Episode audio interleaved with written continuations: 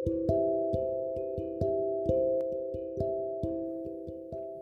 い。この番組はいろんな意味でマイノリティ30代内向人間の仕事や学びの感動、もやもやを縦横無尽に発信していきます。そんな横軸、縦軸の広がりから聞いてくださった方々の脳みそに奥行きを解放させていけたら嬉しい。そんなゆるダウナーコンテンツです。はい。ちょっとなんかいつもより巻きで話してる感じがするんですけど、えっ、と、今回ね、ちょっと、あの、時間がないって言いそうになったんですけど、まあ、時間がないかどうかはさておき、ちょっと10分ぐらいで撮ってみようと思います。ただ多分10分を超えて15分ぐらいになるかなっていう感じなんですけど、まあ、10分を目標にね、やろうと思っています。というのは、この後に家を出なきゃいけないから。はい。ということでね、あの、結構ね、この1週間何があったかっていうと、まあ、1週1の番組みたいになんかしてますけど、まあ、あの、わかんない。週2回更新するかもしれませんが、まあ、今回1週間ぶりになったんですが、まあ、週、あのね、この1週間何があったかっていうと、すごい人にたくさん会いましたね。オンラインであったり、オフラインであったりっていうのもあるけど、まあ、新しい方もいれば、新しくない方、あの、既存、既存というか、まあ、友達、もともと友達だった人もいれば、えっと、新たに知り合になった人もいるし、えっと、まあ、その学校の同級生とも、えっと、初めてですね、授業で、えっと、オンラインミーティングをするっていうのが、半年経って初めて、まあ、それは多分学校の、えっ、と、方針なんですけど、最初の半年はテキストだけで進めてくださいっていう授業のやり方、スタイルで、そう。で、それが、まあ、一旦終わって、で、新しい授業が、えー、と10月から始まったんですが、まあ、それで、えっ、と、初めてオンラインミーティングが始まったんですよね。で、まあ、そこで、えっ、と、全然関わりがなかった方々とつながってみて、みたいなこともあったりして、そう、まあ、なんかあん、だし、あの、結構ね、あの、近くに、あの、ゲイの方がやってるお店があるんですけど、まあ、飲み屋ってほどではない、ご飯も食べれるお店なんで、あの、なんかね、まあ、ちょっとそうそういうのに足を踏み入れ 入れる、うーん、度胸をつけようと思って、まあ、結構一人でに行ったんですよね、先週、今週と。まあ、そしたらそれぞれで、えっ、と、出会いというか、うん、なんか接触があったんで、結構なんかこの、あの、人間インプットが多かった週かなと思っています。でね、まあ、その中でラジオを聞いてくださっている方々も何名かいて、まあ、あの、横立てラジオいつも聞いてますよとか、まあ、聞いてもよくわかんないから、あの、流し聞きで聞いてますとか、あと、あの2、2回聞かないと意味がわかんないから、1回につき、あそう、だから2回ワンセットで聞いてるみたいな方々とかもいて、うん、なんか、あ、うん、受け止め方はそれぞれで、まあ、割と、なんというか、自分としては、なんなんていうか、その確率的に届くっていうよりかは、それぞれの中で、あの、形を変える、あの、液体みたいな感じで届けばいいなっていうふうに思っていたので、はい。なんかそこは喜ばしいことかなと思います。で結構ね、反響というかね、あの、前回の僕の、あの、えっと、まあ、ゲイであること以外のマイノリティ性みたいな話をしたときに、食事に興味がないっていう話をしたんですね。そしたら結構そこで、あの、それについての言及されることがおやっぱり多くて、うん、なんか自分も、えっと、食事に興味がありませんと、で話であったりとか、あとは、うーん、まあ、自分も興味がない時はあるけど、そこまでではないとか、あとは、まあなんか、いやもう本当に全然何も理解できなかったとか、なんか、あの、僕が、あの、食事が、まあ、外食しに行って、まあ、つい話に夢中になってるとね、食事が提供されても、なんかそれについての特別な反応ができないみたいな話をしたらそれ、それを表現するのになんか、あの、システムとして予定されたことが起こっってみたいなことを言ったら、なんかそれがちょっと伝わりづらかったらしくって、そう、自分としてはね、そんな、あんまりなんかその、例えば横、横文字っていうか、うん、カタカナワードとかをなるべく使わないようにとかは心がけてはいるんですけど、で、自分の中で、まあ、その時思いつく限りでは、なるべく、うーん、具体的に説明しているつもりなんですけど、なんかそれがかえって分かりやすくな、分かりづらくなってるんだなっていうのも思いましたが、そう、ちょっと、ね、ちょっと今回のテーマは、共有、共感にしたいと思います。そう。で、だから、なんか食べ物とかも結局、なんかその共感ツールとしての食事って結構あると思うんですよね。だからその共感ツールとしてのっていうのをつけたときに、やっぱり意味が変わっちゃうものって結構あるから、うん、なんか例えば共感ツールとしてのゲームとか、共感ツールとしての映画とか、共感ツールとしての、うん、なんかそういうイチャイチャとか、まあ、イチャイチャよりもっと先でもいいかもしれないですけど、なんかそこにある、うーん、もの自体の、うん、機能だけじゃなくて、そこに、まあ、やっぱ人間であることによって、まあ、その社会性を なんか付加して、なんかそれを、そのコミュニケーションの道具小道具に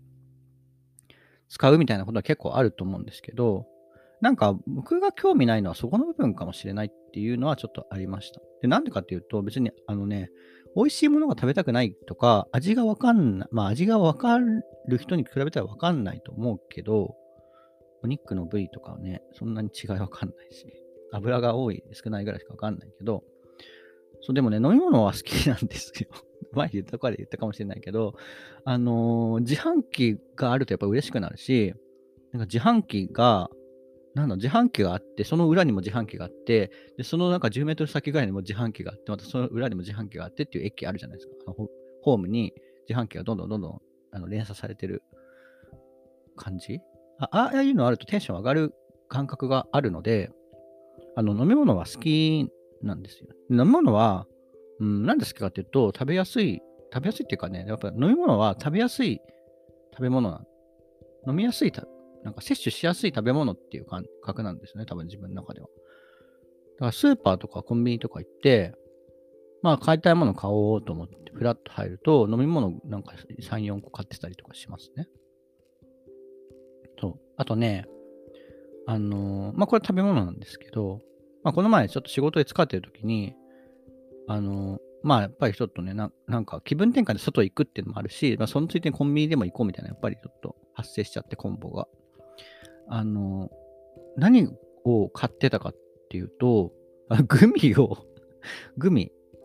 グミをひたすら買ってましたね。タンパク質の塊みたいな。ね。あれな、なん、ゼラチン？そう。まあでもグミはね、まあなんか油とかが入ってないし、まあ、結構タンパク質も多いんですよ。まあだからなんか一気に食べると結構なんか胃もたれするんですけど、あのー、っていうのは、だから食感味じゃなくて食感みたいなところは、あのー、あの、食事に求めているっていうのもある、ある、あるのかもしれないですね。そう。ちなみにね、あの、シャリモニグミっていうのと、あとマロッシュっていうのすごい、ま、あの 買ってましたね。いろいろんな味があって。はい。なんかシャリモニグミはね、すごい、なんかシャリモニグミって、まあもう完全に食感が名前になってるんですけど、なんか、まあ普通のグミ、グミ、グミの 感覚がモニで、なんかそれに対してなんかちょっと大きめの砂糖みたいなのがついてるのがシャリで、そう。あのね、考えた人すごいなと思いました。まあ、タイトルもそうだし、そう。結構意外になんか流行ってるのかなっていうくらい結構見るんで、それのヨーグルト味かなんかが好きで、なんかすごい買ってましたね。そうでも僕なんか目の前に食べ物があると、それこそね、なんかね、食べ物、食事とか、あの、なんだろう。なんか課題、出された課題みたいな感じで思っちゃうんですよね。だから、目の前にあると、もう無心に、あの、食事モードになって、それを全部なくすまで食べるみたいな感じで、食べちゃうんで、そう、だからやっぱちょっと人との食事の捉え方違うなっていうのはあるんですけど、うん、そのね、なんかやっぱり、その食感とか、うん、味もそうだけど、あとに、あとそう、僕、匂いも好きで、まあ、香水とかね、あのー、も好きなんですけど、なんか食感とか匂いって、なんかそのデジタル化っていうところが一番遠いところにありません？まあ味もそうかもしれないけど、でも味って結構なんかその形容できる、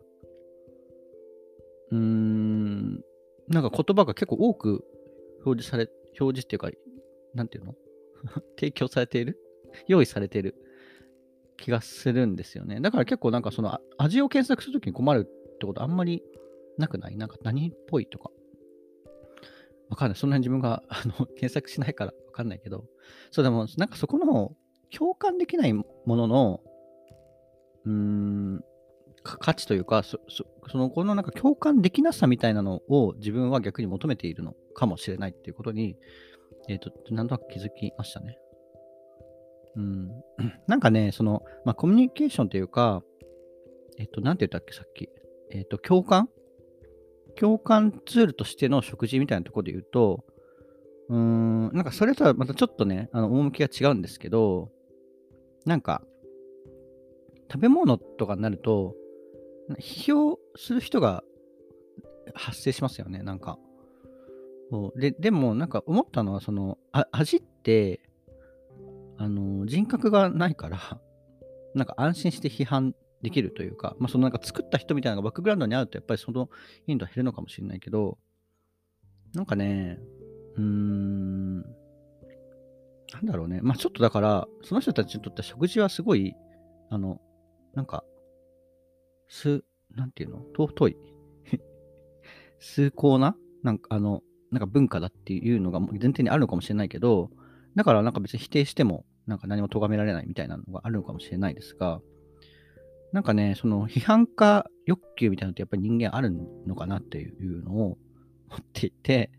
それに対してはそのなんかそう味味がね、実覚がないから安心して批判できるっていう、うーん、あの、なんか行動原理があるのかなっていうのを思っていますね。僕、この前美術館に行った時に、なんか帰りにね、その、あの、お土産さんあるでしょ？グッズショップ？お土産？とは限らないよね。グッズストショップがあって、でそこで、まあ、そこのなんか見て、自分が見てきた絵をかたどったトートバッグとかがあってて、で、なんか、あのー、女性がね、男性に、その、連れの男性に関して、あ、これ、どう？みたいな感じで言ったら、男性がすごい、うわ、なんかチープだね、みたいな感じで言ってて、あ、なんか、批判家、そうだよね、みたいな。美術館に来るような人は、そのなんか批判してやろうっていう気持ち高いよねっていう、まあ、偏見かもしれないんですが、そう思いつつ、でもやっぱなんか批判するときのレパートリーが、なんか大体なんかみんなチープって言わないっていう あの、そのレパートリーの少なさをね、ちょっと感じて、やっぱりなんかそのなんか批判家欲求ってある、あって、やっぱなんか何かをね、批判することで、なんかその自分の、なんか例えば安心しちゃうのか、批判っていうその行為の、